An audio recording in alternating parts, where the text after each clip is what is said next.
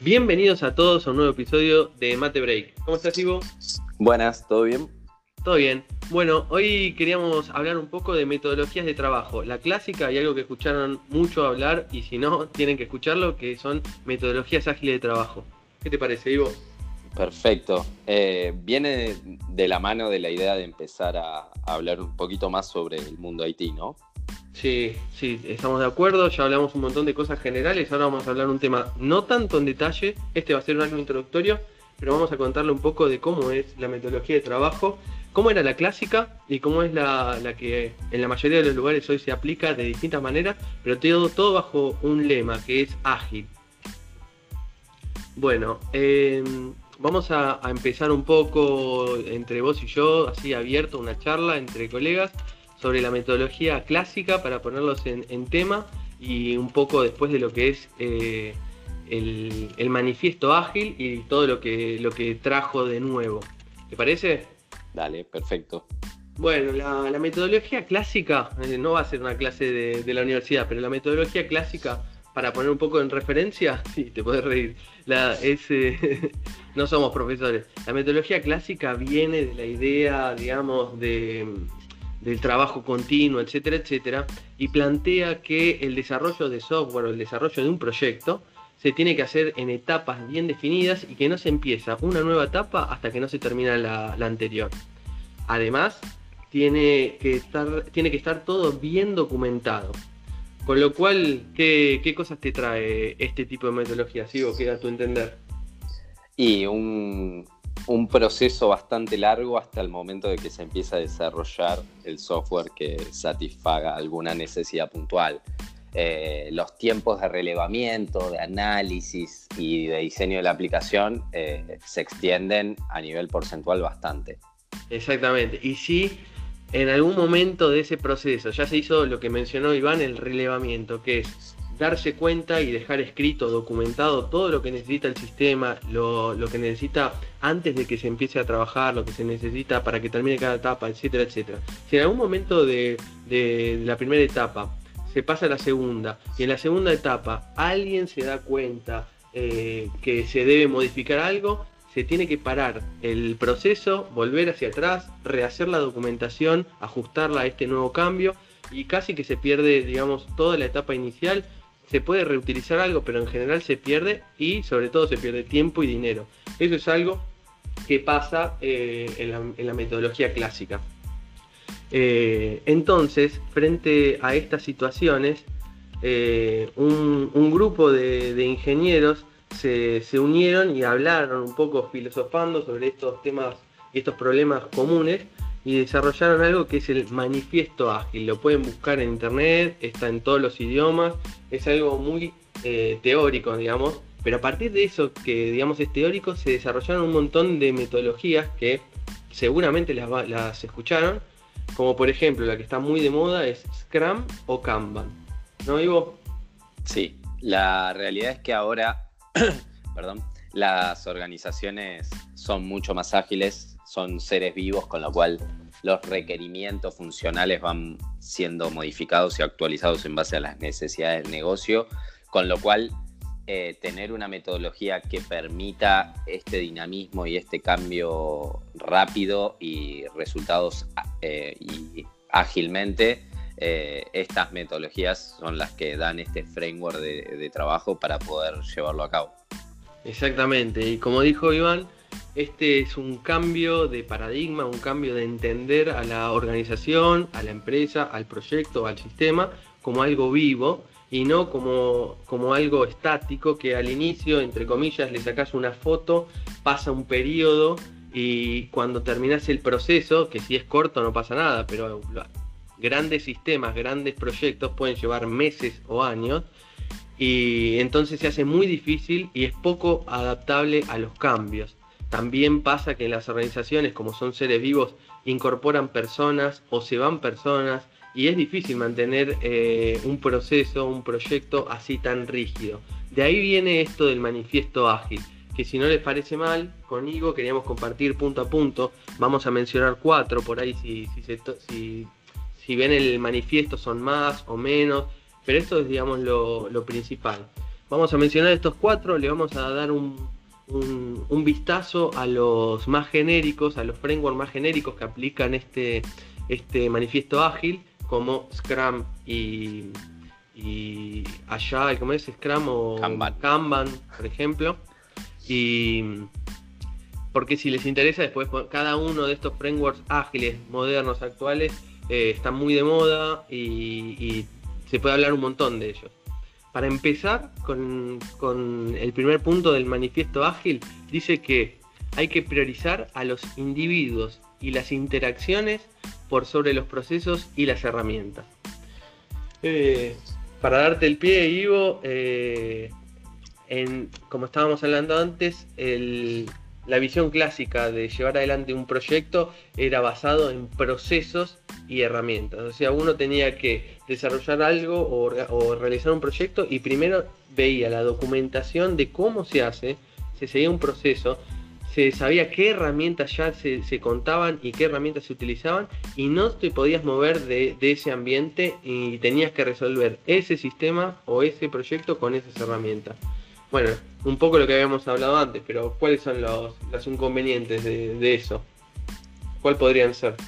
Eh, básicamente todo lo que era documentación, no solo que formaba parte de, la etapa de, análisis, también incluía un montonazo de diagramas que quizás no vale la pena entrar en detalle puntualmente, pero formaban parte del trabajo de análisis y la verdad es que terminaban siendo documentos que estaban eh, guardados en algún lado que nadie los leía eh, y que en definitiva había sido un esfuerzo enorme del equipo entonces es una forma, digamos, eh, la metodología ágil de reordenar ese esfuerzo en pos de obtener un valor agregado al producto, ¿no? Digo, la documentación en sí es importante, obviamente. El problema es cuando tenemos un exceso de la misma y, en, eh, digamos, en consecuencia hay una desactualización constante en la medida que va evolucionando el producto. Exactamente, y como dice el punto este del manifiesto ágil, se incorpora este concepto de iteraciones. Básicamente es común a todos los frameworks, tanto Scrum o Kanban o hay un montón más, em, generan pequeñas iteraciones. Entonces, una iteración que es un corto periodo de tiempo y no todo el proceso, en una o dos iteraciones el objetivo es tener un poco de documentación no todo el manual de usuario de un sistema o todo el procedimiento, pero ya algo que se puede mostrar. En un ejemplo muy básico, si uno tiene que hacer un sistema, eh, por decir, vamos a tomar un ejemplo muy, muy, eh, comercial, si uno tiene que hacer una red social, eh, hacer toda una red social, documentarlo es, es, gigante. Pero uno podría decir, bueno, yo quiero hacer un, sistema que tenga un login, que tenga que poner mi usuario y contraseña para entrar. Entonces se puede plantear bajo la metodología ágil con el cliente y el equipo de desarrollador, miren, de aquí a X tiempo, que puede ser una, dos, tres semanas, un mes o un tiempo corto, vamos a tener no todo el sistema, pero sí el módulo de login donde un usuario de prueba puede poner su usuario y su contraseña y va a obtener el acceso a nada, a un esqueleto. Pero eso, por un lado, la ventaja que tiene es que en poco tiempo ya se empieza a ver algo y los clientes empiezan a ver un poco de, lo, que, de, lo, que le estamos hablando. Y en este periodo está, paso al, segundo, al segundo punto del, del manifiesto ágil, se empieza a ver esto. El segundo punto del manifiesto ágil dice software funcionando sobre documentación extensiva. Era un poco lo que estábamos diciendo. Luego de esta iteración, eh, ya el cliente, que es el, que es el dueño del proyecto a fin, a fin de cuentas, ya empieza a ver algo de, que puede ser un software funcionando, parte del software funcionando, algo de documentación, pero no necesita que le demos ya el manual de usuario con todas las condiciones, con todos los posibles errores en las primeras etapas. ¿No? Sí, aparte, de vuelta, hay un concepto que es muy importante en, en lo que es desarrollo de software, que en la medida que vayamos tocando ciertos temas lo vamos a ir repitiendo, que es el concepto de feedback inmediato. Mientras más rápido se tenga un feedback sobre el desarrollo que se está haciendo, más fácil y más rápido se pueden modificar y corregir eh, en base a las necesidades que, se tengan, ¿no? Sí, sí, totalmente. Por otro lado, también te, permite que te permite empezar a, desarrollar sin contar con el experto, ¿no? Siempre hay un experto, no sé, si alguien pudo trabajar en algún área de contabilidad, de legal, etcétera, siempre hay alguien que conoce todo un proceso eh, de memoria y te puede dar cátedra y te puede explicar cómo son los pasos para facturar, etcétera, etcétera. Pero después hay un montón de personas que conocen parte del proceso. Entonces, con esto de, software funcionando en una pequeña iteración, con algo de documentación, ya se puede ver, mira, eh, este prototipo, este, esta primera parte del software que me dieron está bien, o no, no está tan bien, ahora que lo pensamos y que lo vimos funcionando, se podría mejorar esto, se podría agregar lo otro, se podría quitar lo otro. Entonces, sin hacer grandes inversiones de tiempo, para la próxima iteración se puede continuar adelante con lo que se tenía previsto y modificar lo que ya se vio que gustaba, que no gustaba, que había que quitar o sacar. Eso ahorra un montón de tiempo, ahorra dinero. Pero para eso llamamos al tercer eh, punto del manifiesto ágil, tiene que haber una colaboración con el cliente sobre el punto que era antes eh, con, la otra visión, que es la negociación contractual. Dicho, lo bajo un poco más al criollo, una negociación contractual es basarse en lo que dice el contrato para hacer el sistema. Quiere decir, antes a vos te llegaba el requerimiento del cliente, no hablabas nunca más con el cliente y vos a rajatabla tenías que hacer lo que decía el contrato.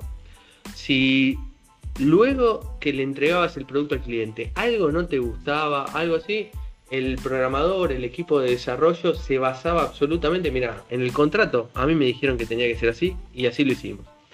Lo cual estabas bien, digamos, no, no quedas fuera de, la norma, pero a fin práctico de colaborar junto al cliente para llevarle una herramienta que necesite, eh, había un poco de, generaba un poco de, rispidez. Eh, entonces se valora la colaboración con el cliente. Eh, sí, ¿Qué te pareció? Totalmente. A ver, el, objetivo final, en, definitiva, es entregar un producto que sirva y que se use.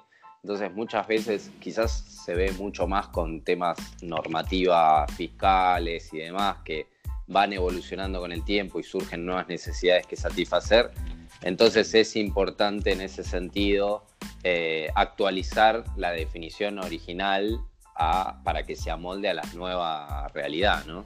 Sí, sí. Bueno, y mm, bueno, siempre seguimos, porque es, muy fácil esto para, contarlo. Entonces esto también nos conecta al último punto del manifiesto ágil que habla de la respuesta ante el cambio como un valor que tenemos que tener en cuenta sobre lo que se hacía antes era seguir el plan a rajatabla.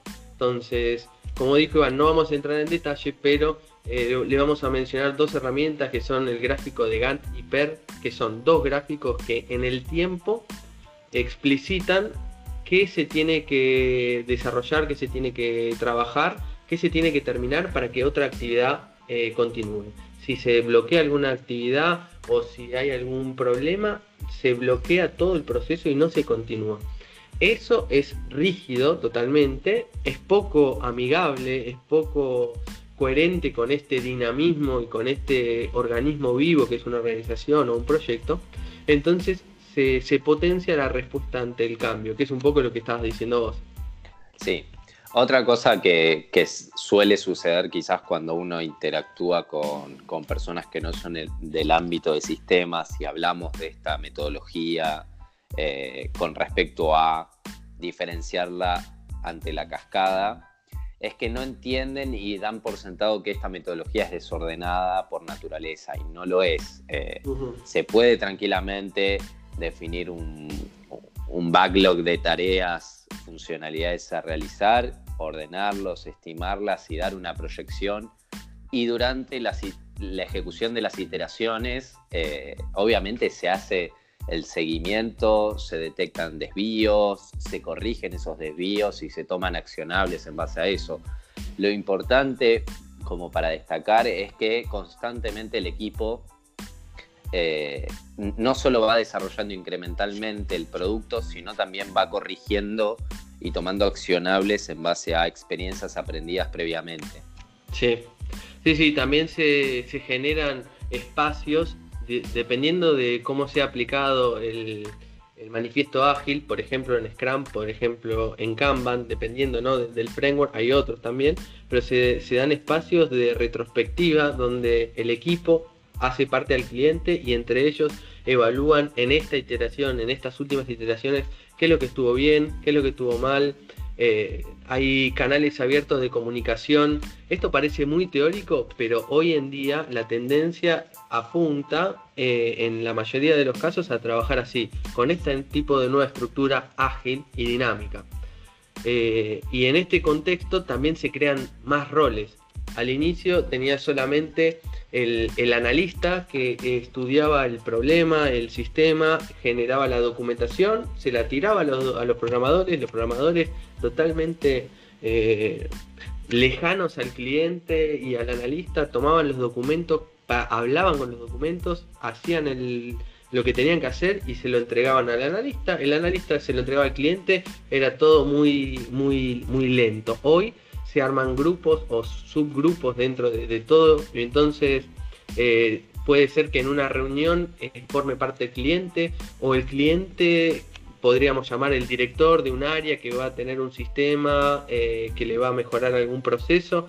Tiene como referente a un empleado que conoce muy bien el proceso, lo mete y trabaja codo a codo con, por ejemplo, con los programadores.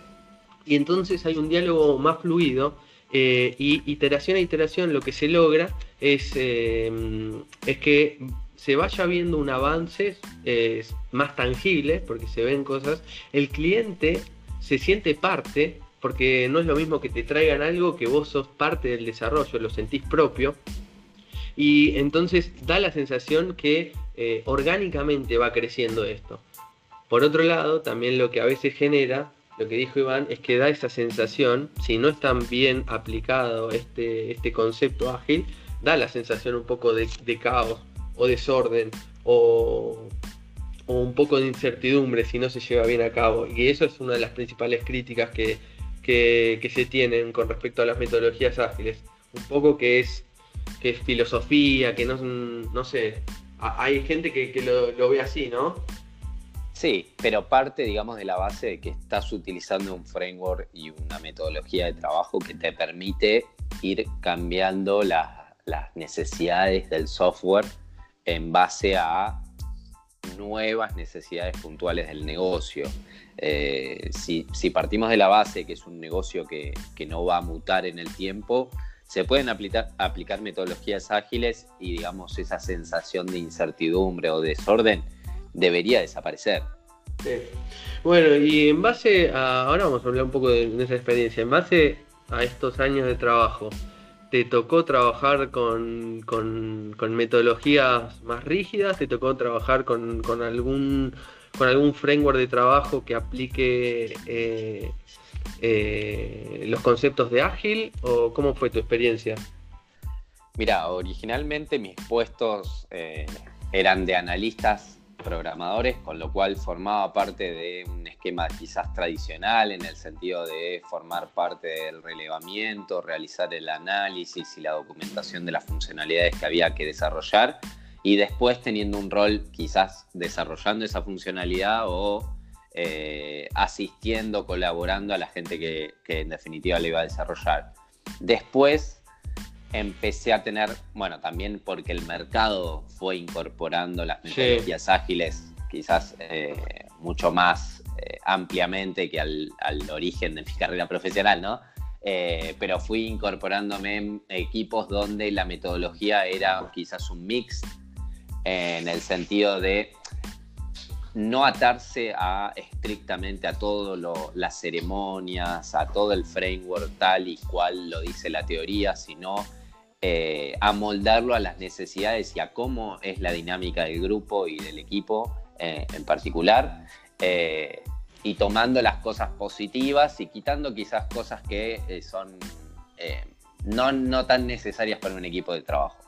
y después, en, mi actual experiencia, ya es eh, metodología pura, según el libro, digamos, que define todas las ceremonias y demás.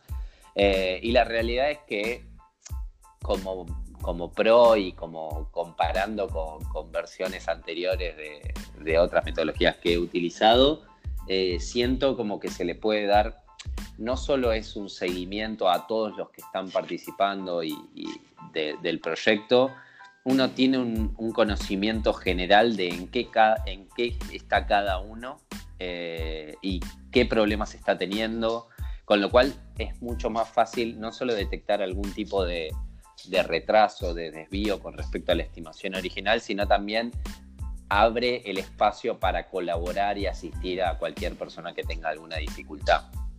Sí, sí. Eh, bueno, yo quería agregar también que también cuando, cuando empecé a trabajar, nada, nada de ágil, era te caía la documentación que había relevado a alguien y tenías que hacer eso y después con el tiempo te enterabas si era lo que quería el cliente o no y si por ahí no era lo que quería el cliente pero el presupuesto ya no, estaba, etcétera, quedaba así. Con el tiempo, como dijo Iván, cambió el mercado y me pasó lo mismo. Empecé a trabajar con, con, distintas metodologías que aplican este ágil y si les interesa, en otro episodio podemos hablar más en detalle porque por ahí hoy suena todo un poco muy en el aire, pero cuando lo llevas a la práctica tiene y ves esto de, la iteración, ves esto de la comunicación con el cliente con algún ejemplo. Para comentarles un poco para ir cerrando un poco hoy la introducción a las metodologías ágiles, como dos pilares de la, metodología podemos mencionar a Scrum y, Kanban. Eh, con Iván si, me permitís decirlo, eh, trabajamos juntos en un proyecto grande eh, que llevaba, aplicaba el framework de Scrum. Eh, como es un framework de trabajo, un marco de trabajo, que es la, palabra en inglés, el marco de trabajo tiene un montón de herramientas y cada organización utiliza o no utiliza una herramienta. Sin explicar en detalle lo que es el Scrum, la idea es que haya grupos definidos de desarrollador, puede ser que haya un arquitecto, puede ser que haya eh, algún analista de sistemas que trabaja con el cliente. El cliente forma parte del equipo también de desarrollo con, con un rol particular. Y en el día a día se hacen reuniones antes de trabajar, se trabaja, se termina un trabajo colaborando con algún colega, con el cliente, se evalúa eh, inmediatamente, si está bien se avanza, si no se dice por qué, y es una cosa muy dinámica que te da una sensación de, mm, de entender cómo va avanzando o no va avanzando el proyecto. Y mm, por otro lado, eh, te permite, como dijo Iván, estar al tanto de, bueno, a ver, mi colega, por ejemplo, Iván, en qué anda, qué problemas tiene, qué no. Y la verdad que te da un poco de satisfacción, te da satisfacción en el sentido de que estas iteraciones, que son relativamente cortas, no llegan a un mes, pueden ser tres semanas, dos semanas. En dos semanas tenés la satisfacción personal de ver algo funcionando del cual vos fuiste parte. ¿No, Ivo? Totalmente. yo creo que es una de las motivaciones que, por lo menos muchos de los desarrolladores tienen, el hecho de hacer algo que sea tangible en el corto plazo, ¿no? Eh, es difícil muchas veces trabajar sobre algo que demanda mucho esfuerzo, mucho tiempo, porque uno quizás en el mientras tanto pierde un poquito la visión de para qué lo está haciendo, ¿no? Sí, absolutamente. Y por el lado del cliente, por ejemplo, ¿no? Vamos a hablar de, una, de un ejemplo práctico. Eh, aquí en Argentina cambian las leyes contables y legales todo el tiempo. Imagínense que tienen que hacer un software de facturación. Y cuando inician el proyecto no, no, existe ninguna restricción al cambio, no existe ningún impuesto. Y aquí, generalmente en toda Sudamérica, que las, las condiciones son muy variables. Cuando terminas el proyecto, por ahí tenés que hacer ajustes por inflación que antes no existía, o etcétera, etcétera. Cuando se trabaja eh, con, en tiempos cortos, con proyecto, con, con, parte del proyecto para mostrar, tenés más eh, dominio de esa zona y entonces si hay algún cambio se puede aplicar más rápido. Así que tanto para el programador que siente un poco la satisfacción o de ver avanzar el, proyecto, de cerrar algún ciclo, de poder mostrar algo, poder evaluarlo, también para el cliente gana la confianza de ver que eh, tiene la capacidad de responder con agilidad a, las situaciones también del mercado, que no, no es que lo domina o lo, lo administra. Bueno, eh, yo quisiera dar una reflexión personal que tengo con respecto a metodologías de trabajo. Eh, hay mucha gente o muchos proyectos, perdón, eh, mejor dicho, que hacen un esfuerzo, no digo enorme, pero hacen un pequeño esfuerzo considerable por lo menos para poder amoldar la dinámica del equipo y cómo es el desarrollo de software y llevarlo a un framework o a, una metodología puntual. Cuando en realidad eso choca, digo, la metodología no, no tiene que limitar de ninguna manera el, desarrollo de software. Entonces, en ese sentido, soy más de defensor de amoldar la metodología al equipo que tengo y a las necesidades que tengo antes que amoldar al equipo y, la forma que tengo a una metodología, ¿no? Te, entiendo. haciendo una analogía, perdón, ¿no? Haciendo una analogía sería siendo técnico de, un equipo de fútbol, eh, amoldar el sistema de juego en base a los jugadores que tengo en lugar de amoldar los jugadores al sistema, ¿no? Sí, sí, sí, sí. Para, mm, para hacer un ejemplo sobre lo que dice, porque de metodología, por ejemplo, hay gente que esto fue el, digamos, el manifiesto ágil. Del manifiesto ágil nacen, por ejemplo, Scrum, Kanban, XP, son distintos frameworks. Estos frameworks tienen una estructura. El Scrum tiene una estructura de sprint, después lo vamos a hablar pero tiene una estructura, digamos, eh, aconsejada eh, para usar. Hay muchos gurús o, personas que hacen estos cursos, que llevan la metodología y que son, como dice Iván, ciegos por hacer la metodología 100% pura. Y por ahí la dinámica de las personas, del, equipo, eh, la dinámica de, de las costumbres, etcétera, etcétera, no te permite hacer, no sé, todos los días una reunión a las 9 de la mañana cuando inicia la jornada laboral y por ahí por una cuestión cultural conviene hacerla un poco más tarde. Entonces, los que van puro por cualquiera de las aplicaciones de ágil, como puede ser Scrum, XP o Kanban, chocan con la sociedad, con las personas, con lo que uno está acostumbrado. Entonces, lo que decía Iván, claramente. Y con una cultura organizacional también, ¿no? Sí, y con la cultura organizacional de la, empresa también, que tenga los espacios, que esté abierta a este tipo de manejo, a esta flexibilidad, porque también implica flexibilidad. Eh, bueno, queremos mencionarlos. Si les interesa eh, de alguna manera un poco más dinámica y divertida, les podemos hablar de Scrum, de XP y Kanban en próximas entregas.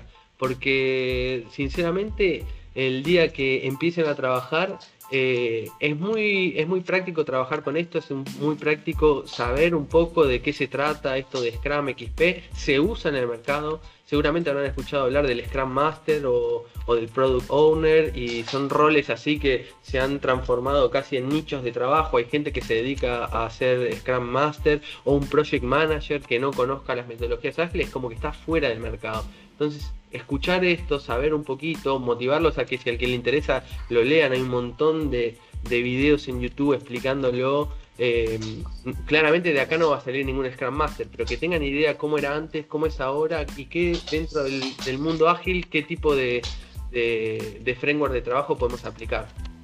y sobre todo conocer, digo, como si alguien está interesado en incursionar en el área de desarrollo, no es necesario ser un experto, simplemente con conceptos se puede ya tranquilamente manejarse dentro de esa metodología, ¿no? Bueno, sí, sí. Entonces, ah, una cosa más que quería agregar eh, sobre un beneficio de, estas metodologías es que por experiencia propia también me tocó formar parte de, equipos, tanto eh, de Estados Unidos en Dallas como también aquí en, en Europa.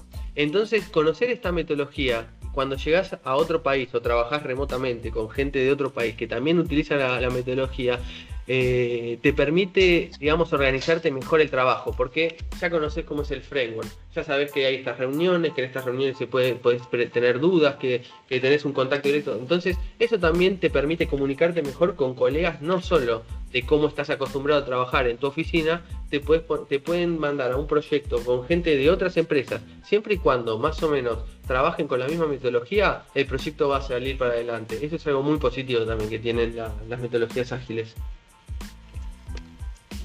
Perfecto. Nos quedamos ahí, sí. Eh, nada, bueno, les queríamos abrir un poco el, paraguas, a ver qué, les parece esto que estuvimos hablando. Eh, tírennos. Eh, nos, han consultado durante la semana, vamos a agradecer a, Adrián, a Guido, a Alejandro, nos han enviado sugerencias, eh, las tenemos en cuenta. Este tema, por ejemplo, es un poco difícil, un poco denso, eh, en la práctica es mucho más, eh, mucho más amigable. Contarlo así eh, por audio solamente, por ahí aburre un poco. Pero nada, como dijo Iván, los motivamos a que nos cuenten cómo es su experiencia con la metodología clásica, cómo es su experiencia si están trabajando con alguno de Scrum, XP, Kanban qué cosas eh, les parece positivas, qué no, qué les gustaría saber. Y si les interesa esto, podemos eh, más adelante hacer algún episodio eh, un poco más amigable sobre Scrum, XP y Kanban. ¿Te parece, Ivo? Perfecto, sí. A mí me gustaría cerrar este episodio hablando un poquito sobre muchas de las consultas que nos llegaron. Dale. Que estaban a esta duda o a ese miedo de, no sé, tengo treinta y pico de años eh, y quiero, recién ahora me pegó el bichito de, me picó, perdón, el bichito de, arrancar a desarrollar, eh, da para comenzar, ¿qué hago? Eh, y es algo que a todo el mundo le, siempre le digo, muchachos, o sea, no importa la edad, la realidad es que hoy en día con la cantidad de recursos que tenemos disponibles para aprender en forma gratuita. Hay que aprovecharlo. Eh, hay empresas que tranquila, no tienen.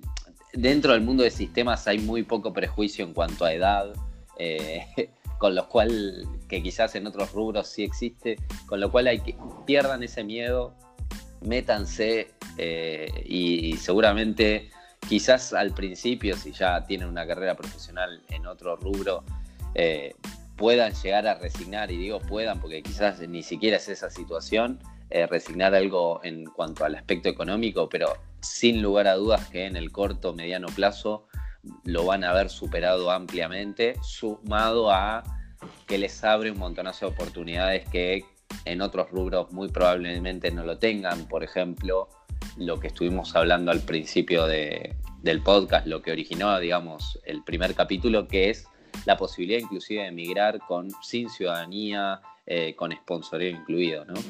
Sí, sí, es verdad. Eh, así que no, básicamente lo, dijo Ivo, todo, nos, han llegado varias consultas de compañeros, colegas que de 30 y pico años. Como dijo Iván, están las puertas abiertas. Es más, nosotros nos tomamos el atrevimiento de consultar a algunas empresas sobre a la gente de recursos humanos todos nos han dicho que no tienen un, límite para la, edad para contratar a alguien, así sea un junior.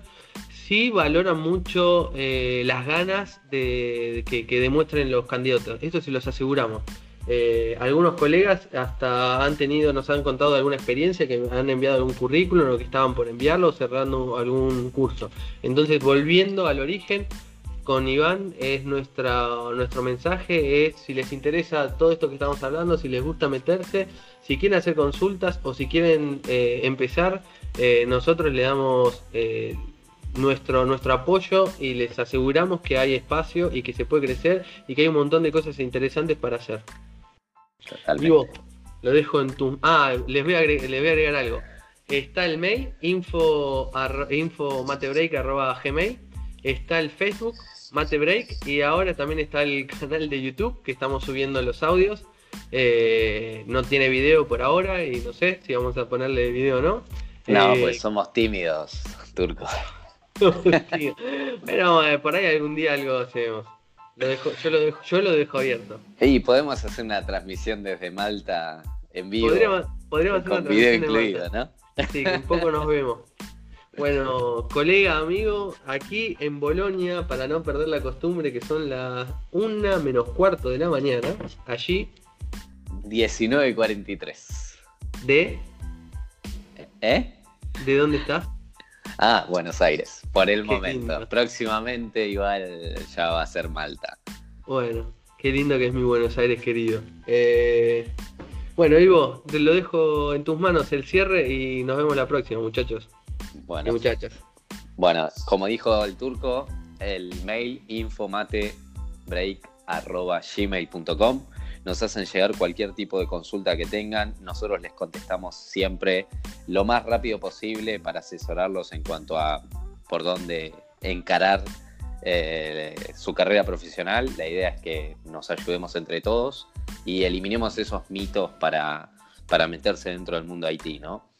Así que bueno, espero que, les guste este capítulo. Espero que les haya gustado. Chao. Chao.